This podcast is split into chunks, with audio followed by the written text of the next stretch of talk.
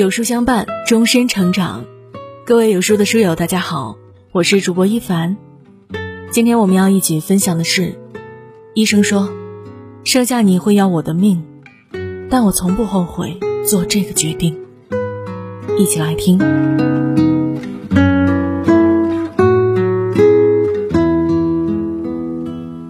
有书君说，保大人还是保孩子？一些国产剧里，每当上演难产的剧情，产科医生就会这样问家属：“两条都是鲜活的生命，如何抉择格外考验人性。”有人不相信人性。几年前，一位九零后孕妇在被推进产房的前一秒，偷偷塞给医生一张纸条：“一会儿如果发生意外，不管任何人说什么，都要先保我。”一定记得，不管孩子是不是男孩，都要保我。我们不知道产房之外发生了什么，让这位准妈妈做出先保我的选择。但今天的人间节目，我们邀请到有类似经历的女孩亚亚，来讲述她的故事。怀胎七月时，她被查出重大疾病，医生要求她立刻终止妊娠，否则性命难保。他会做出怎样的选择呢？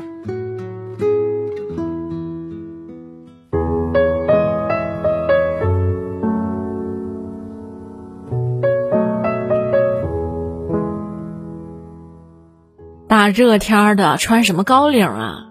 去骗人呐！还以为我家暴你呢。每当我夏天穿着高领衫出门，老公宁泽都这样吐槽。我苦笑，穿高领不是因为我喜欢，而是为了遮丑。四年前的那场开胸手术，在我胸前留下了一道一指宽、二十厘米长的刀疤，从脖子到腹部，像一条狰狞的蜈蚣趴在皮肉上，丑陋至极。手术后，我虽然死里逃生。这道疤却成了我的心病。宁泽安慰我：“多亏了这道疤，你才好了。他救了你的命，你怎么能嫌弃他呢？”说不嫌弃是不可能的。只要一看到他，我就会被拉回到四年前的那个冬天。那时我怀胎七月，正欣喜的期待着新生命的到来。命运却突然抛给我一道选择题。我的心脏主动脉破裂，要保命就终止妊娠，继续保胎，我就随时可能死于心衰。选孩子，还是选自己？初次怀孕，想不到就要面对这样残酷的选择。怀上这个孩子，其实还挺曲折的。我有先天性心脏病，两岁时查出心脏室间隔缺损两毫米，需要开胸做修补手术。那时家里穷，动手术的事情一直被推后。六岁时，爸爸做生意赚了点钱，带我去医院，一检查发现是缺自愈了。医生说，自愈的概率不到百分之二十。那时我还觉得自己是个幸运儿。后来我上学、工作、体检、做心电图都没有问题，和正常人无异。大学时，我玩 QQ 飞车认识了宁泽，他体贴幽默，在游戏里我们结婚了。网恋很快奔现，现实中的宁泽身长一米八二，高大威猛，心思却很细腻，一顿饭下来。我葱花全部挑出来的小动作都被他看在眼里。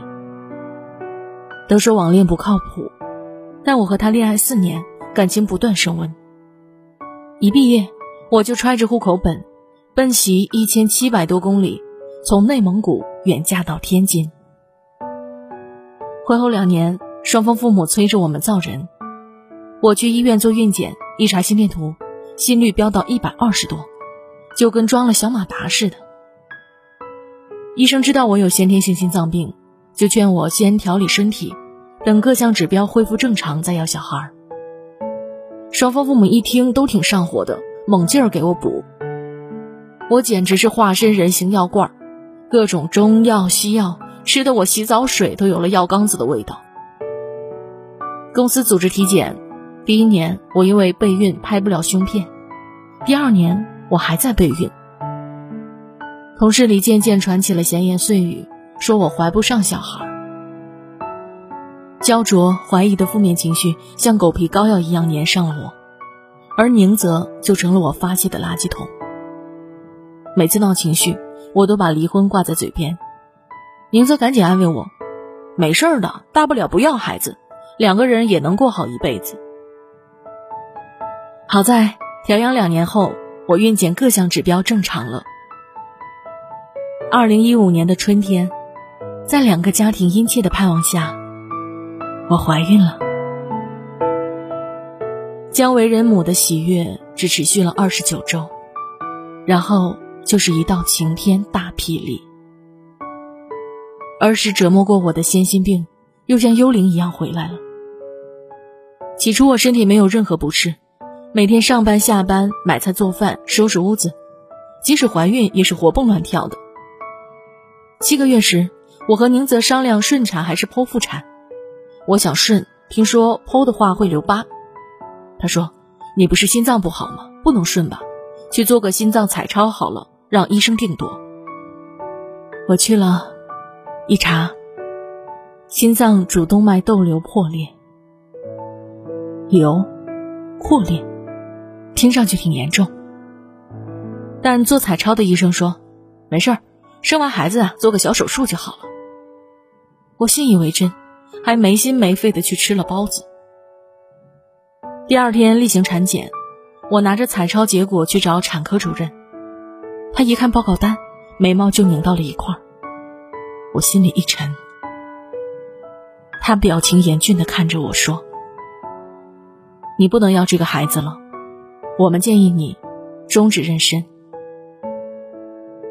我愣在原地。诊室里有七八个来看病的孕妇，我就站在他们中间，眼泪啪啪往下掉，表情却还努力很自然。我说：“为什么？”主任说：“你这个病啊很严重，就是心脏主动脉上长了个瘤，一旦破裂，几周或者几个月之内就会引发心力衰竭而死，而你已经破了。”随时都有生命危险，还是赶紧做手术保全大人吧。我哇的一声哭了出来，自己一个人站在医生面前，站在那些好奇的看着我的孕妇面前，情绪管理溃不成军。我失魂落魄的出了诊室，外面是一条走廊，通往产房。不知怎么的，我走到产房门口，看着一个个产妇被推进去，新生儿被抱出来，脑子里想的都是些有的没的。终止妊娠是不是引产？引产是不是很疼？我已经请好了产假，周围人都知道我要生。如果我的孩子没了，他们会怎么议论我？我又跑回去问主任。我可不可以留下孩子？主任的回答掐灭了我的希望。八年前，他遇到一个情况和我一模一样的病人。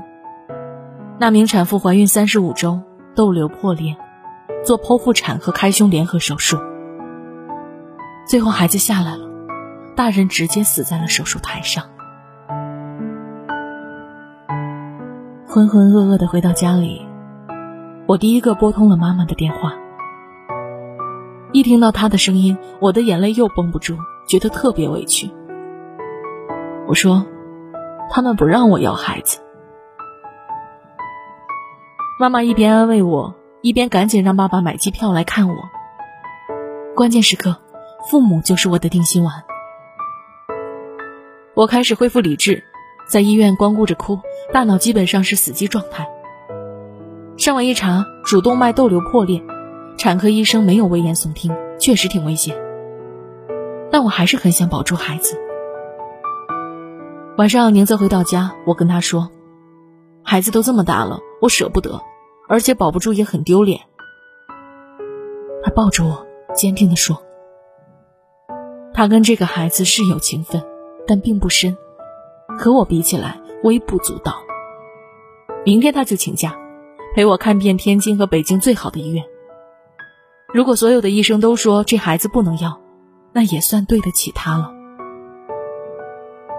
夜里，宁泽睡着了，我辗转反侧，难以入睡。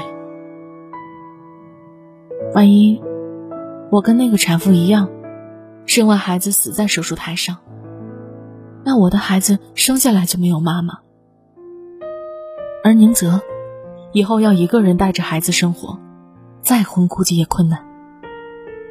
这对他们公平吗？我心中纠结万分，腹中又传来一阵闷痛，是孩子在踢我。白天。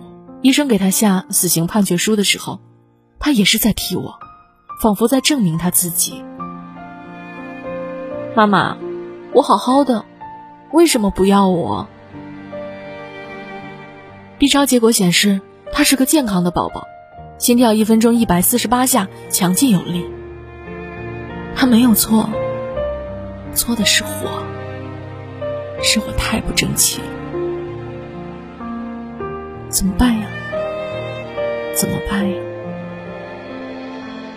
我一遍遍问自己。黑暗里，泪水湿透枕巾。转机出现在一通电话后，打来电话的人是妹妹，她开门见山的告诉我：“姐，你去北京阜外医院找心外科的某某教授，他的号码我短信发给你。”一年前，妹妹的儿子刚出生五个月，就被检查出了先天性心脏病，失缺六毫米。妹妹带着他到处求医问药，终于在北京成功做了右侧切修复手术。小外甥现在一岁半，康复的很好，能走能跑，会叫妈妈。老实说，接到妹妹的电话，我多少有些意外。我们之间其实很少联系。妹妹比我小两岁。她出生的时候，我正好查出先天失缺。因为体弱多病，我从小就占据了父母更多的关注。纵观整个少女时代，妹妹都在为了争夺父母的爱和我争风吃醋，和我当面说起爸妈，从不说咱爸咱妈，而是我爸我妈。打心眼里，她希望爸妈是她一个人。长大后，我们各自成家，我远嫁到天津。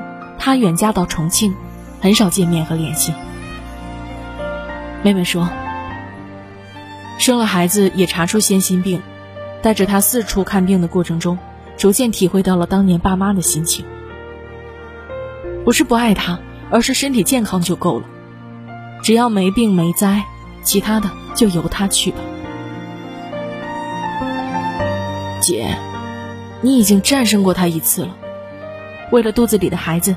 你再战胜他一次呗。妹妹在电话里这样说，泪水再度夺眶而出，为妹妹的宽容，也为一家人冥冥之间相似的命运。我决定接受妹妹的建议，去北京找心外专家求一线生机。事实证明。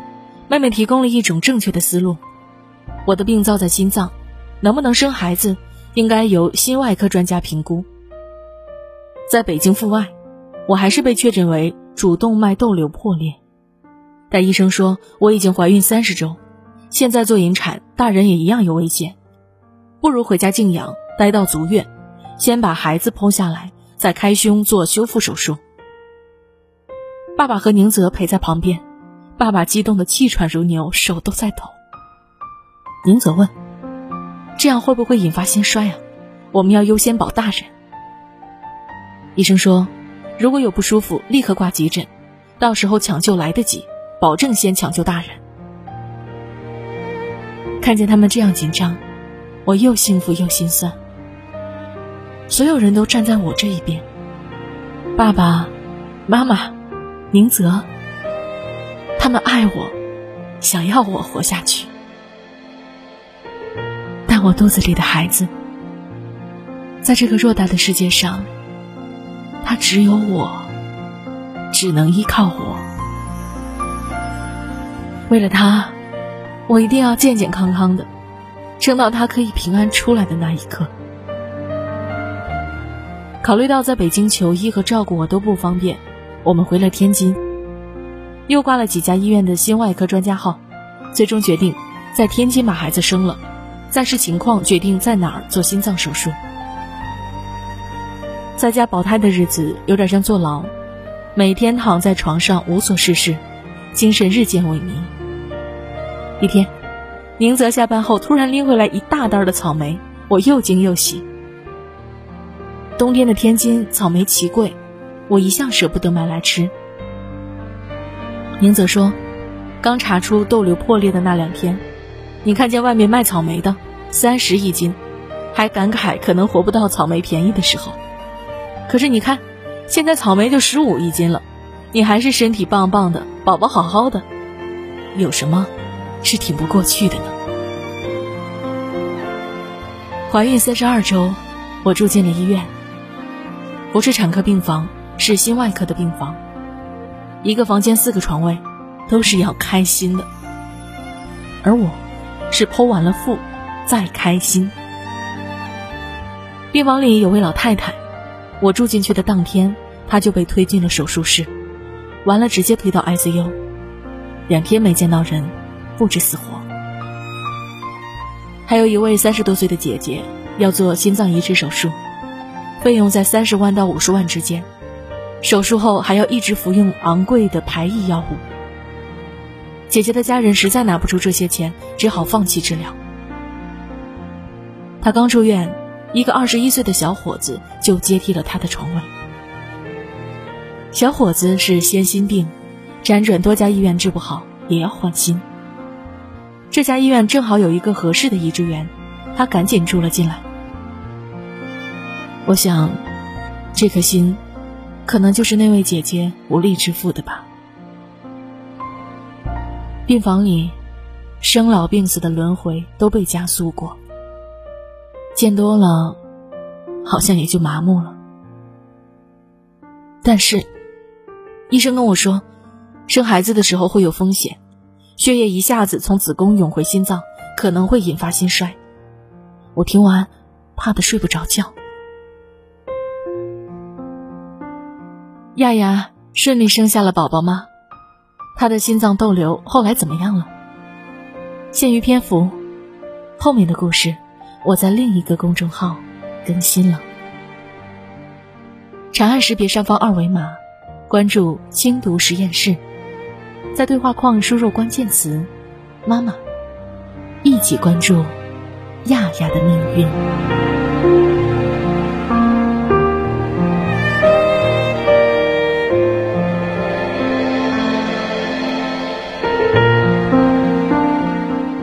听完今天的文章，有书君有件事情想跟大家说。